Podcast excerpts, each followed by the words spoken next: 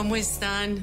Hoy quiero platicarles de cómo no existen los acontecimientos, solo existe la percepción. Entonces, les quiero platicar de cuando llevé a, a Mateo, mi nieto, a la feria. Llevamos los abuelos, los papás, lo llevamos a la feria. Mateo tenía cuatro años y a lo lejos vio el carrusel. Ya sabes que tiene focos, luces, los caballitos se veían a lo lejos como este, subían y bajaban, la música. Entonces Mateo decía que quería ir así, ya como fuera lugar, a los caballitos. Llegamos a los caballitos, iba brinque, brinque, ilusionadísimo. Cuando para los caballitos, se baja la gente y subo a Mateo al caballito con un tubo grueso de pronto dijo, qué nervio, con las dos manos tomaba uno de los tubos, se limpiaba el sudor en, los pantalones, estaba nerviosísimo. Cuando inicia el juego, inicia la música, Mateo no se soltaba de los dos tubos del, del, caballito. Y a la hora que daba la vuelta para saludar a los papás, primero no se quiso soltar ni de una mano. A las dos vueltas ya empezaba a soltarse de una mano y saludar a los abuelos, al abuelo y a los papás otras dos vueltas y se soltó de la otra mano. Hasta que ya al final, ya que estaba por acabarse la vuelta, ya agarró confianza y soltaba las dos manos saludaba y estaba feliz.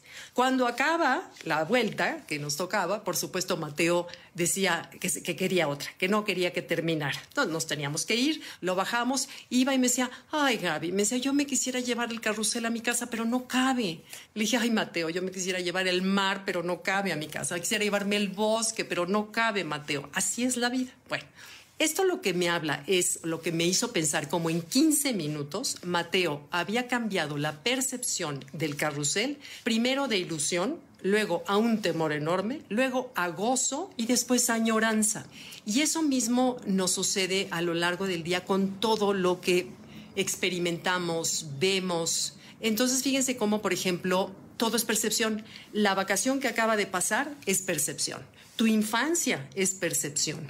Eh, ayer es percepción. Por ejemplo, si tú perteneces a un grupo de hermanos, no sé, donde hay más de uno, tú platica de algún acontecimiento que todos vivieron de niños, nosotros éramos siete, y todos tenemos distinta idea del mismo suceso, o del tío que si a uno le parecía que era regañón, al otro le parecía que era buena gente, o sea, la percepción de la vida es totalmente distinta. Todo es percepción. Por eso es que hay personas que para la persona que es miedosa siempre habrá peligros en la vida, para la persona que es optimista, siempre habrá oportunidades, siempre habrá el sí se puede, cuando el que no es optimista te dirá las razones por las que no se puede hacer las cosas. Y es cómo perciben cada uno la vida. Y fíjense cómo los ojos, gracias a seis músculos maravillosos que tenemos, que en coordinación mandan la información al cerebro a una velocidad impresionante, es a lo largo de 100 mil veces se ha visto que nosotros movemos los ojos a lo largo de un día.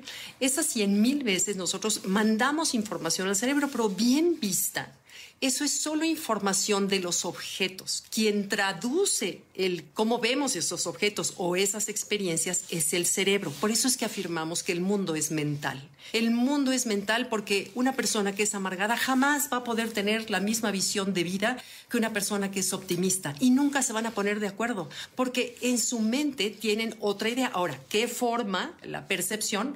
Lo forma uno, el condicionamiento, como tú te acostumbraron, te enseñaron percibiste la vida desde que eras chico o chica, de cómo era la vida. Por ejemplo, fíjense, hay un estudio muy interesante de un antropólogo, 1961, un, un doctor, Colin Turnbull. Él se dedicó a estudiar a los pigmeos, los pigmeos son esa tribu que vive en el centro de África, que son muy bajitos de estatura, creo que el más alto mide unos 50. Y un día decidió, al estudiar a los pigmeos, decidió sacar a uno de los pigmeos de su tribu, que viven además en bosques muy densos y muy cercanas las chozas unos de otros, todo es como muy concentrado.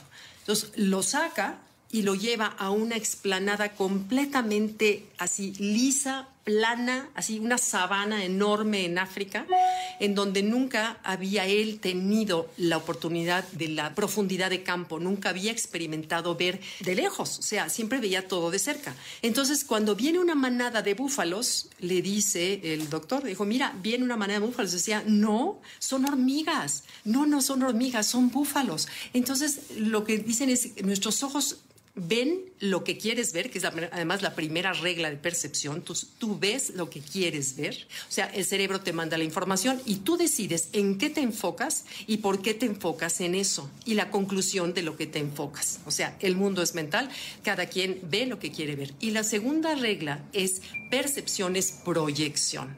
¿Por qué proyección? Porque la persona que ve temor en todo, peligro en todo, me habla de que ella es la persona que está mal o la persona que todo le pasa, todo le pasa, todo está mal, todo siempre eh, es una cosa tras otra, tras otra, tras otra. Hay que preguntarnos qué tanto nosotros estamos co-creando esa, esa vida con nuestra percepción de la vida. nuestros pensamientos son los que generan la percepción. Entonces, ¿qué es lo que hay que cambiar? El pensamiento. Por eso el mundo es mental. Entonces, fíjense, por ejemplo, me acordaba también de, de una amiga que murió, que una de mis mejores amigas, y murió, que éramos jóvenes, ella tendría 48, 49 años cuando falleció un accidente de, nieve, eh, se fue con su hermana a un campamento, las dos al mismo campamento, dos hermanas que dormían en el mismo cuarto. Y nos moríamos de risa de cuando nos platicaba de las cartas que enviaban. La carta que mandaba Pachela a su mamá es, mamá, no sabes qué padre está todo esto, la cama está deliciosa, la almohada está riquísima, la comida está espectacular, me encantan todas las actividades, tengo ya lleno de amigas. Era un campamento de verano.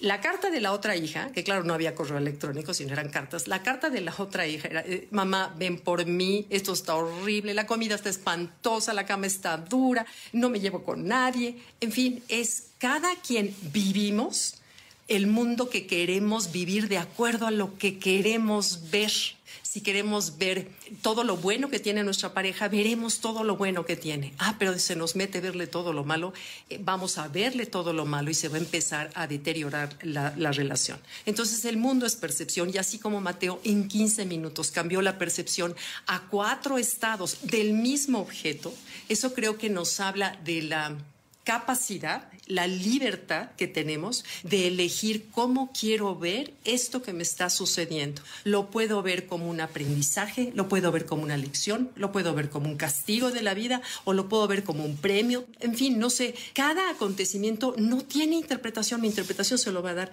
la mente. Entonces, bueno, como mensaje de hoy, recordar que no hay acontecimientos, lo único que hay es percepción. Y gracias, gracias, bye.